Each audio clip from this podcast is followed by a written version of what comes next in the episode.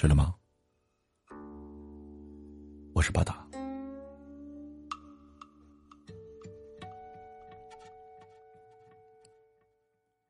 我从初中开始，就成了一个好胜心很强、也很看重结果的人。原因很简单，我想让父母注意到我，我想成为他们的骄傲。而那个时候能带给他们最大的荣耀，就是我的成绩。于是我就很努力、很拼命的学习。可以毫不夸张的说，初中那段时间，是我这二十多年来最认真的几年。因为很在乎成绩，自己的心态会变得不平和。我总是很计较得失，也很在意。别人的眼光。如果某某一门期中考试因为一念之差损失了很多分儿，回家以后我就会特别难受，甚至会把自己关在一个房间里，晚上无论父母如何安慰我，我都不会允许自己吃饭。我也很在意老师的目光。那个时候。就是属于那种在课堂上特别会积极发言的人，老师的问题我都会很认真的回答，就算有时候回答错了，也会课后跑去向老师请教。当然，我也变得喜欢挑朋友结交。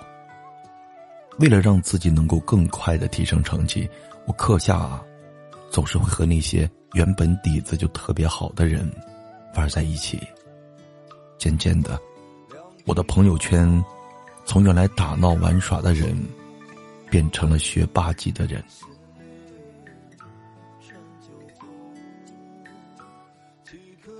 至今我都非常后悔的一件事，是我把小学时候特别好的玩伴写给我的一封信交给了我妈。然后他告诉我，别再和这个女孩子在一起，她会影响你的学习。直到后来，我的心智逐渐成熟，我才意识到，我的行为对于一个用心待你的人来说，这是一件多么寒心的事。可笑的是，那个时候，我还真的很畏惧我儿时的好友，我怕他会带坏我。所以，见到他的时候，我都会离他远一点，因为有很难有可以聊天的朋友，我把心事都写进了日记里。有一次无意间翻开那本日记时候，入眼的文字都是很阴暗的，甚至是伤害自己的，比如。明明不开心，也要假装很开心吗？你一个人走回家，那么冷冰冰的冬天，难受早就没了，剩下的是麻木。我觉得很幸运的是，这一路走来，我没有变得越来越极端，反而是越来越能够安抚自己，慢慢寻找自己。最想要的生活状态，寻找快乐。我知道，也许别人的夸耀和荣誉，对于我和你来说都很重要。也许，我们一直都是活在别人的期许下，但你之所以不快乐，无非就是你永远不能够让欲望获得满足。这就好比，有钱的人永远都嫌钱少，有权利的人永远都渴望着更大的权利。欲望像是个雪球，越滚越大，而你那弱小的身体根本支撑不住这样的东西。到最后，它也许像黑洞一样吸食着你的灵魂。让你永远在一线光明和永久的黑暗里徘徊。你不会真正的快乐。有个姑娘跟我说，她一直都觉得快乐是一件奢侈品。生活的常态无非就是日子一天比一天更难过。虽然看起来一切都很好，在知名的学校上热门的专业，家人也都安好，他也很有上进心，但是总觉得自己努力了也得不到褒奖，付出了。也总是被遗忘。那些快乐对于他来说，就像是远处的灯光，而他却一直在黑夜里徘徊。但其实，生活并没有那么难过，难过的往往是我们的内心，以及我们对生活的态度。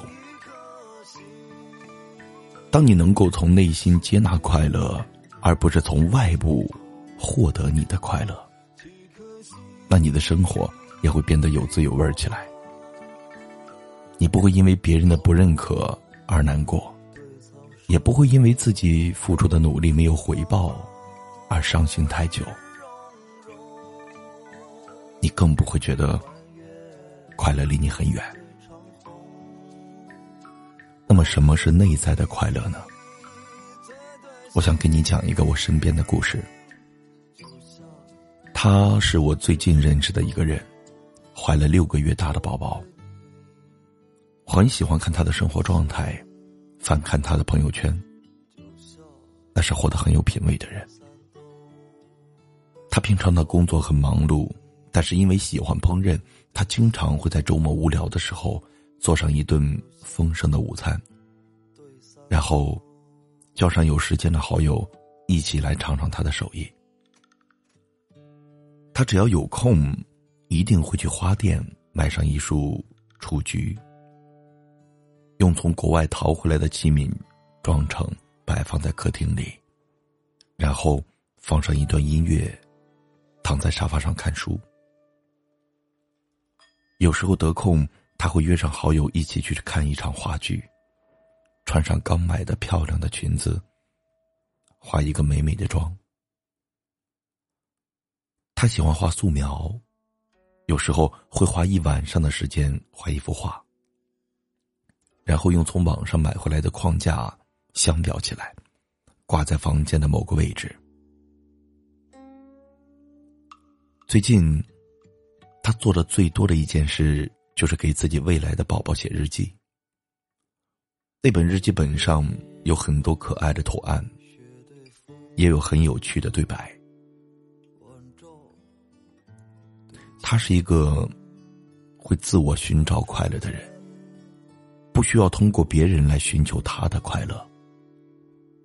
很多时候都是他在主导自己的情绪，自然也是会有难过的时候。但是大多时候，都会通过适当的方式排遣出去。实在忍不了了，就会向亲近的人诉说，然后又变成了自我生长的小太阳。你对生活是什么样的态度，他自然会回敬你什么样的状态。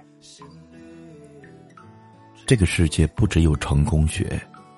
还有一个叫做幸福学，而我们终其一生追求的，不应该仅仅是成功，而是这一生的幸福才对。幸福，并不只是房子、车子、金钱、地位和荣耀，还应该是发自内心的舒畅和笑容。别再说快乐是一件奢侈品。我们都应该学着放松一点，让快乐慢慢的靠近。别抗拒，也别躲避。学着快乐，并不是一件罪恶的事。你那么美好，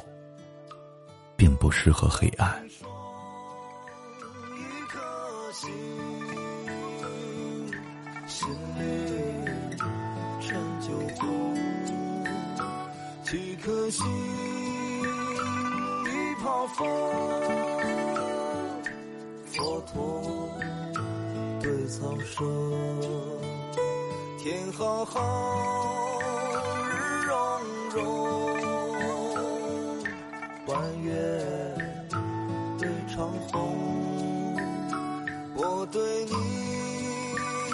最对心，就像。对三斗，我对你最对心，就像对三斗，最对心，就像对三东。